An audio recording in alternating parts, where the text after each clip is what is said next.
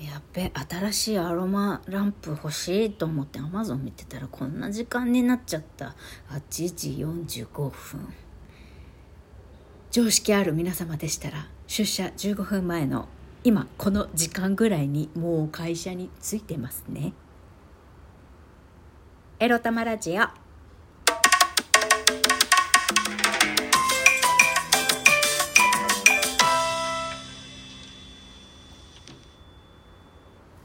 皆様おはようございます。今日を適当に過ごせば明日からゴールデンウィーク。みくりです。この番組では借金待ち読者今月からフリーランスに舞い戻りました。私みくりが沖縄から日々いろいろいろいろ思うことを配信しております。えっとちょっと気になってたことが1個あるんですけど私昨日のラジオで4月にメッセージいただいた方に個別メッセージするって言ってましたよね。多分ね。聞き返せばわかることなんですけど。すいません。昨日できておりません。やるはずがね。その理由がこれなんですよ。今日のテーマこちら。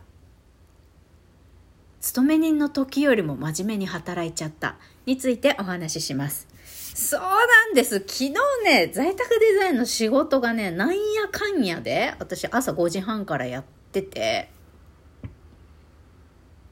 合計9時間？実動9時間しました、昨日。もうくたくた、くたくた、もう目も痛くてさ。っていうか、9時間って 勤め人の時より頑張ってるじゃねえかよ、みっくりっていう。もう真面目かだよね、もうほんと。なんなんだよ。なんでやねん。なんです。なんでや、なんでやねん。なんですよ、もう本当に。真面目かってもう嫌になっちゃう。自分が嫌になっちゃう。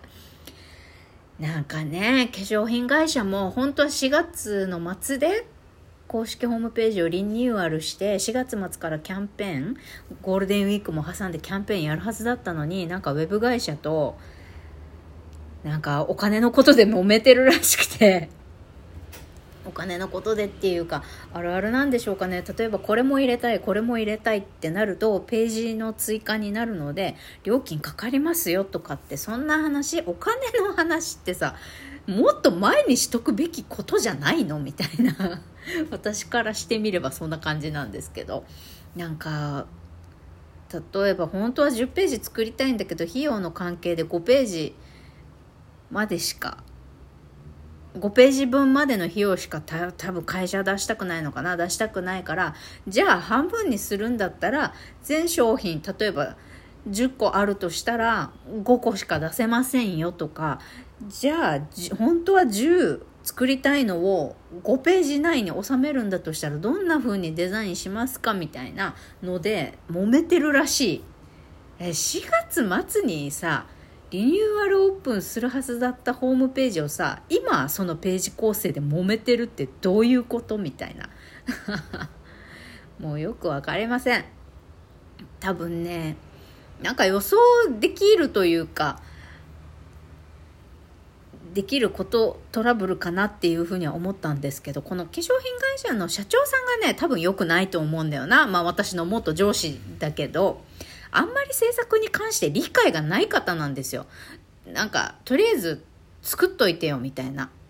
なんか、過去に作ったホームページとか、会社が紙で作ったパン、紙のパンフレットとか、なんかそんなのを見て、なんかそれっぽく作っといてよみたいな。だだってキャッチコピーとかはさ、あの、リーフレットとかにあるんだからみたいな。いや、でもリーフレットにあるよ。全商品リーフレットに載ってたりするよ。だけど、だ、その、どんな構成のホームページこのコースこのホームページの役割は何っていうのを決めていかないと商品の画像一つにとってもどんな写真入れた方がいいとかページの構成はこうしましょうとかお客様に使いやすいあの通販もやってるんでもちろん。そのお客様がページを使いやすいようにするにはどういうふうに何を置いてたらいいかとかさ。それはウェブ会社だからいろんな通販会社とかのホームページも作ってるだろうから大体こういうフォーマットでやっときゃいいだろうみたいにあるんだろうけど今更ページ数で揉めるってどういうことみたいな。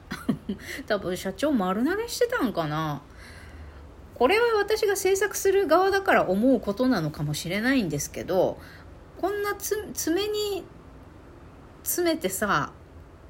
さあもう公開ですさあリリースですさあもうチラシでも何でもね配る時が目前に迫りましたよっていう時に揉めるっていうのは事前にちゃんとデザイナーもクライアントもちゃんと話してないからですよ。もしかするとどっちかっていうとクライアントまあ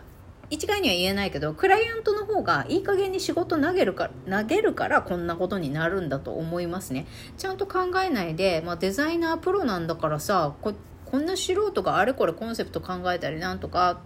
とかしなくったってそれっぽいの作ってよって言えばさプロなんだから分かるでしょ？作れるでしょ？みたいな。だそういうのができてお客さんの思い分からない思いつかないニーズだったりお客さんが言語化できていない希望を汲み取って形にするのがプロでしょって思ってるかもしれないんですけどいやあんたの頭の中は分かんないからっていう。そもそも自分の会社の自分で作った商品のホームページなのにどんな構成にするかってさ他人任せにしてること自体が間違いなんだよ。はっきり言って。と私は制作する側だから思っちゃうのかもしれないね。だからなんかそういうのがあったんじゃないかなと思うよ。だってこんな直前になって揉める？ページ数とかで。おかしいよね。はい。そんなわけでぶっちぎりでまた、えー、勤めに辞めたくせにそんな仕事の話しちゃってますけど。いやだから私ももうだって完全フリーランスに今なっちゃってるんでなっちゃってるって言ったらおかしいですけど。こういうのがないようにね、本当いろいろ対処しなきゃいけないんですよね。うーん、そのもうお客さんとデザイナーって、デザイン、制作会社に頼む時はこういうもんっていうのは分かっていなければ、お互い平行線なんですよね、こういう制作する時って。私が見てた感じですけど。なかなかそのデザイナーに対する理解がないというかこっちが何も言わなくったって形にしてくれるのがプロでしょって思っているような人たちを相手に仕事するのが一番嫌なんです。とりあえず作ってよ見てみないと分かんないとかね、まあ、でもそういうのも当たり前なんですよ。修正何回もされるのもね当たり前なんですけどね。もうこれが嫌だったらデザイナーやめた方がいいっていうぐらいかもしれません。もしくはもう本当に自分に相性分かってくれる人だけとお付き合いするとか。うん。だから私、クライアントワークが嫌でデザイナー職ってやめようかなっていうふうに思ったんですよ。だからあの化粧品会社を辞めたっていうのはありますね。業務委託ならまだしも。もう勤めに、このインハインハウスデザイナーって言うんですけど、この会社専属のデザイナーさんのことをインハウスデザイナーって言うんですが、いやインハウスデザイナーはさらに搾取搾取じゃないですかね。大変だと思いますよ。まあ本当に前にもねこういうデザイン制作をやる人の報酬っていうのは20分の1からえ30分の 1?10 分の1から20分の1でしたっけ？になってますよと。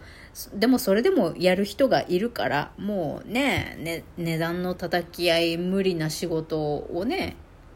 言われるっていうのが現状ですというコメントも来ておりましたよねリスナーさんから。いや悲しいね。だけどあれだよね。もう今うんほらチャット GPTAI とかがさデザインツールのキャンバとキャンバと組み合わせての機能が追加したりとかさ本当 AI AI ってすごいね。もう今さイラスト描けないデザイナーでもイラストを出せちゃうよ。出せちゃう時代になりましたよ。ホームページのさ、デザインとかもパパーンって作れてさ、ほんとデザイナー泣かせです。だからこそ0から1を作る時に、こうデザイナーさんの個性が出しやすいっていうのもあるのかな。でもだから、もうどこ、なんかどっか見たようなものでもいいから、それっぽく、もう平均的ないいもの。平均的ないいものっていうかそれっぽくそんな奇抜で最先端じゃなくていいから見やすいもの。自分らの会社商品が商品とそのイメージだったり会社の思いみたいなものが伝わる色とか形とか構成どんな風にこのページを活用していただきたいかっていうのが分かるように作ってほしいみたいな。別にそんな奇抜なもの求めてませんぐらいだったら全然 AI なんかでスパパパパって作っちゃった方がいいわけですよ。ね、だから私もね今後この今お付き合いしてる会社もそうだけどあのもう AI を駆使してねほんと制作に頭を悩ませる時間減らしてこうって思った。あのもし単価が上げられないんだったらもう AI 駆使しまくって作業時間を減らして楽しようって思いますねほんと。どこにでもあるようなもんでいいんだったらね。まあ、そそんなわけはないと思うんですけどとりあえずどこにでもあるものであったとしてもクライアントにはあこれいいじゃんって思ってもらわないといけないんで、まあ、そういうねいくつかデザインのパターンをたくさん短時間でバッて作りたい時に AI 使うとかそういう形でねいろいろやっていかんといけないなって思いました。本当もう仕事の話またしちゃったよ。もうとにかくね、もう初日から9時間も働いたから、そうそうそう、ハローワークも行けなかったし、役場に健康、あ、国民健康保険の切り替えもいけなかったんですよ。ということで、今日、今日行かないとまずいから、今日は、えー、そうね、午前中掃除して午後行くかな。ということで、ゴールデンウィーク前ってバタバタするね。はい。私も、えー、なんとか、社会をなめて生きると損するっていうことをね、思い知りましたんで、ちゃんとね、いろんな小手続きはね、ちゃんとやり、やり、やろうと思います。そこは真面目にやろうと思います。はい。それでは皆さん、明日からゴールデンウィークなんでね、本気出さずに適当、もう出しても7割ぐらいの力でね、今日をやっつけちゃってください。それではまた、いってらっしゃい。